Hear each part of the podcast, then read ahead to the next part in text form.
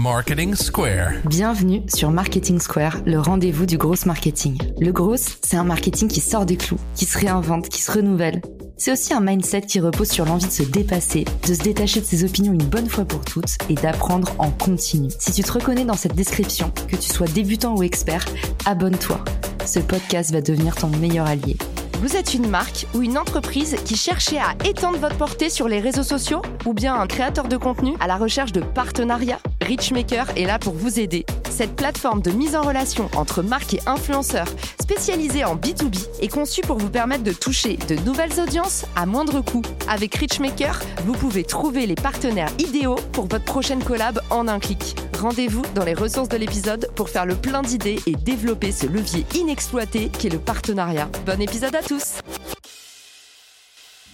Bonjour à tous et bienvenue dans ce nouvel épisode de Marketing Square. Aujourd'hui, on retrouve Alexandra Ridou qui a sa carte de fidélité dans Marketing Square. C'est un peu notre coach professionnel préféré. Vous l'avez plébiscité dans de nombreux épisodes. Je vous les remets dans les ressources ou dans la description de cet épisode. Alexandra, re-bienvenue dans le podcast. Salut Caroline, merci de m'accueillir une fois de plus avec grand plaisir. Et aujourd'hui, tu vas nous démêler une thématique que tout le monde a au moins formulée une fois dans sa vie. C'est comment trouver un job qui nous passionne quand on connaît pas ses propres passions, qu'on les a pas encore trouvées ou euh, tout simplement qu'on pense qu'on peut pas forcément en vivre.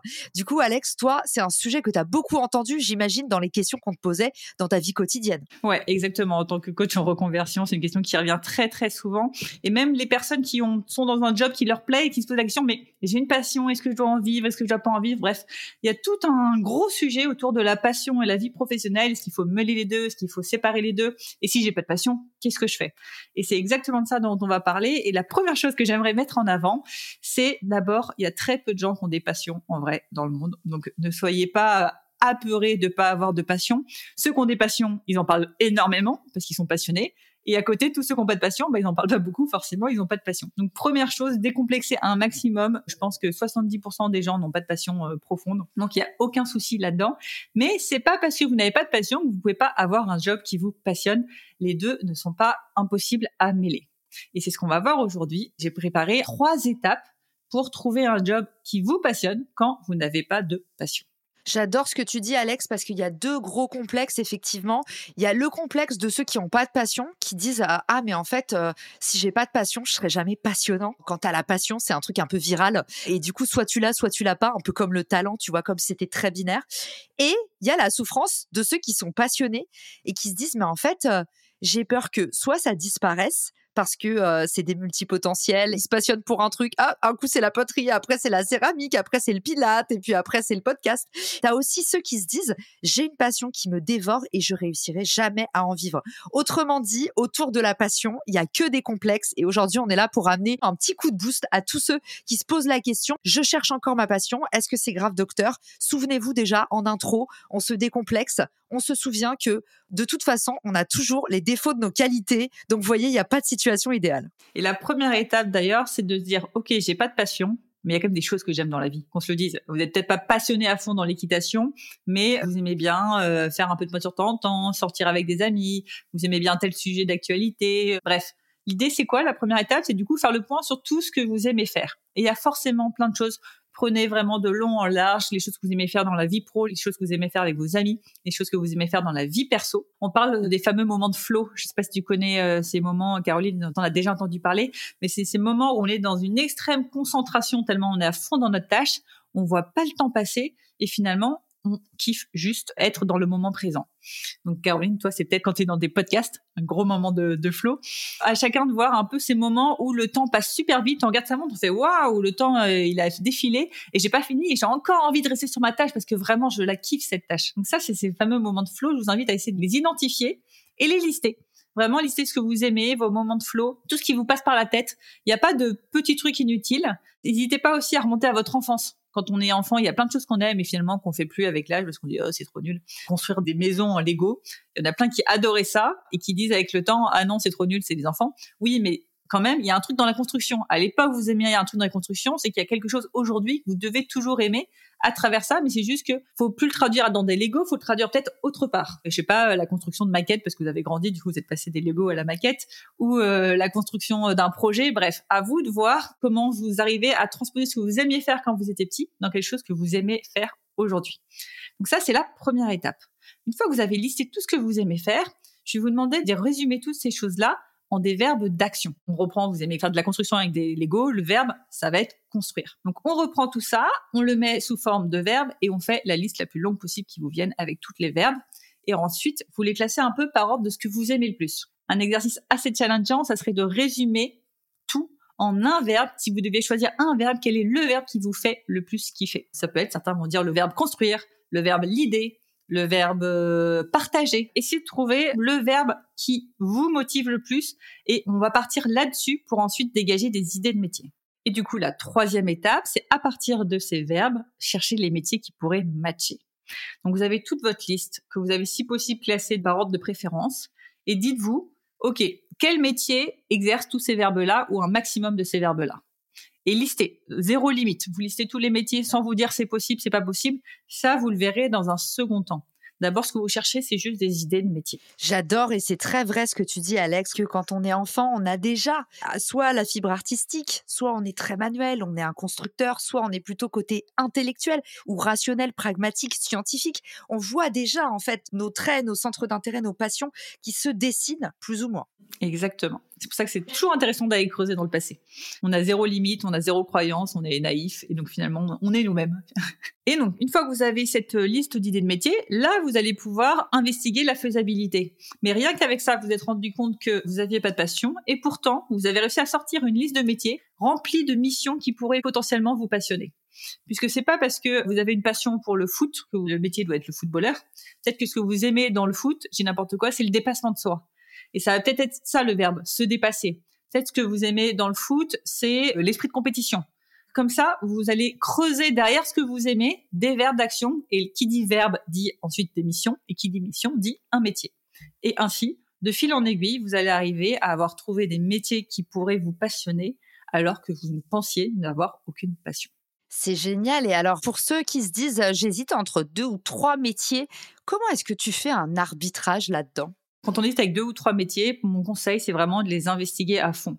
C'est-à-dire, vous allez, pour chaque métier, repérer des personnes qui sont là où vous aimeriez être et vous faites des interviews. Au moins 10 interviews pour chacune des pistes pour bien comprendre, OK, c'est quoi le quotidien de la piste? Parce que le quotidien est ultra important finalement. Vous pouvez rêver d'être boulanger. Si vous n'aimez pas travailler tôt le matin et vous n'aimez pas vous lever tôt le matin, ça sert à rien. Faites euh, vos pains chez vous euh, le week-end et euh, trouvez un autre métier. C'est important d'aller investiguer la réalité du métier, quel est le quotidien comment les gens ont fait pour y accéder et vous aussi, quels sont vos besoins? Dis n'importe quoi, quels sont vos besoins financiers? Il y a peut-être des métiers qui vont pas matcher. Même si pour cette partie-là, mieux vaut se dire, je veux faire ce métier-là et je cherche des solutions pour atteindre mon besoin financier que mettre une croix sur un métier en disant ça euh, ça répond pas à mes besoins financiers.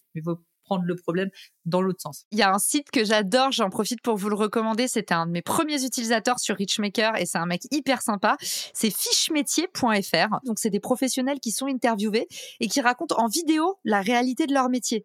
Et ça, je trouve ça pas mal parce que c'est vrai qu'on voit souvent les fiches de poste, mais tu vois, derrière, trop intéressant de voir euh, même visuellement à quoi ressemble la réalité du métier, c'est quoi le sociotype. Et je trouve que déjà, la façon dont les gens, ils vont se comporter, ils vont s'habiller, ils vont se présenter, présenter, bah ça vous donne une idée un peu de l'ambiance. Est-ce que c'est quelque chose qui vous plaît? Est-ce que c'est trop formel? Est-ce que c'est pas assez formel? Est-ce que ça vous semble être un truc ultra créatif? Ou en fait c'est créatif sur le papier, mais on voit que c'est avant tout des profils qui sont très rigoureux. Donc le fait d'avoir les interactions en vidéo et de voir le type de personne qui parle de son job aussi avec ses mots, pas à la sauce corporate où en fait tous les jobs ont l'air de se ressembler sur le papier, et eh ben je trouve que ça donne des précieux indices. Mais si vous avez le luxe évidemment de pouvoir faire des vraies interviews avec des gens qui vous allouent du temps en dehors des salons d'étudiants ou en dehors des salons euh, spécialisés sur euh, les métiers, effectivement le mieux, hein, envoyer des messages LinkedIn et essayer de décrocher des temps d'échange. J'invite vraiment mes coachés à chaque fois à faire ces interviews. Il y a quand même un taux de 20% de retour positif en général sur LinkedIn. Les gens adorent parler d'eux, adorent parler de leur expérience. Donc finalement, quand on vient de dire euh, bonjour, j'aimerais euh, connaître mieux ton parcours, ton expérience, etc., il y a au moins 20%. Donc vraiment, balancer des messages, balancer des messages. Vous lancez 10 messages, vous avez deux retours positifs, c'est déjà ça. Un message, ça vous prend deux secondes à envoyer. Donc moi, je vous invite vraiment à utiliser LinkedIn et surtout, il y a aussi My qui est maintenant ouvert à tout le monde, pas qu'aux étudiants. Et du coup, là, vous trouvez aussi beaucoup de professionnels qui euh, prennent de leur temps pour vous expliquer leur métier, leur parcours. Et du coup, qu'est-ce qui se passe, Alex, quand on est dans un job qui nous passionne pas? C'est quoi le risque finalement? Tu sais, est-ce que c'est pas une image d'épinal que maintenant euh, on véhicule un peu sur LinkedIn? C'est la guerre de euh, qui va avoir la meilleure, la plus grande réussite, la réussite la plus flamboyante, le quotidien le plus resplendissant? Est-ce qu'il n'y a pas une surenchère à ça? Et en fait, maintenant, on a tous l'impression que autour de nous, c'est la passion économie. Mais est-ce que c'est pas un mythe, en fait, d'être passionné par son travail? Pour moi, c'est pas un mythe. J'en suis persuadée qu'on peut être passionné par son job. Après, c'est un choix. Il y en a qui vont dire, OK, mon job me passionne pas. Mais je travaille à temps partiel, il me permet euh, tous les mercredis d'aller faire du ski. Dans ces cas-là, ok, la personne, elle est au clair. Le job, c'est ce qu'on appelle un peu un job alimentaire. Il me rapporte de l'argent et ça me permet d'aller skier tous les mercredis. À partir du moment où on est ok parce qu'il y a une contrepartie qui fait que le pourquoi est fort. C'est-à-dire que oui, je sais, mon job il est alimentaire, mais la contrepartie, c'est que tous les cinq ans, je prends un an de congé sabbatique et je fais le tour du monde. Ok, fine. Par contre, quand il n'y a pas de contrepartie, on se dit juste, bah voilà, je travaille dans un job que j'aime pas, je fais des heures, j'ai pas de temps pour ma famille, j'ai pas de temps pour moi, j'attends patiemment la retraite.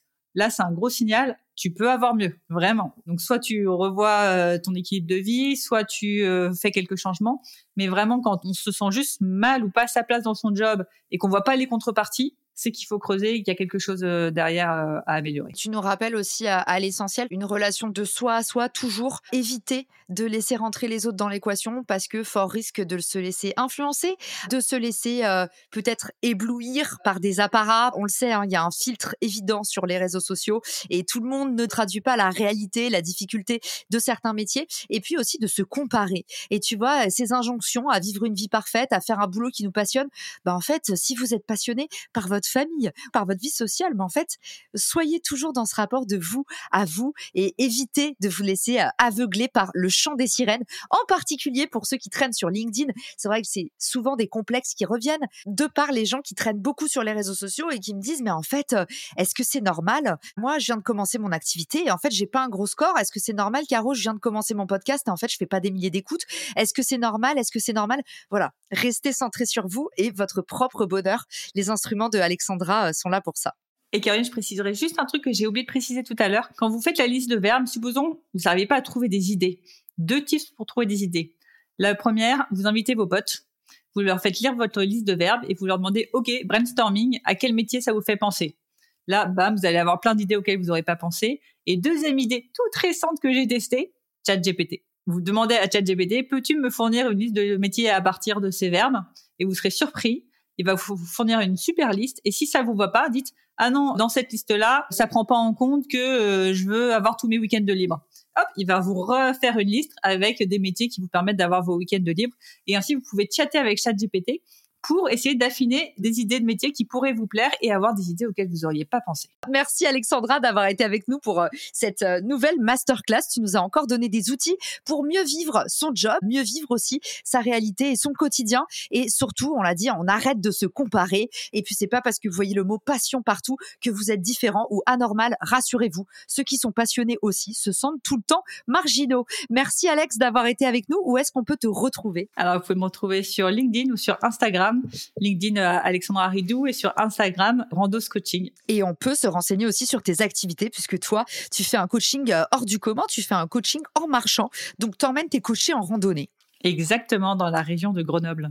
J'adore. Eh ben, Alexandra, j'espère que ça donnera envie à plein d'auditeurs d'aller te découvrir. Merci pour tout ce que tu nous as partagé et je vous dis à très vite dans un nouvel épisode de Marketing Square. Ciao! Si cet épisode te plaît, tu peux le partager en me taguant ou lui laisser 5 étoiles sur Apple Podcast. Marketing Square.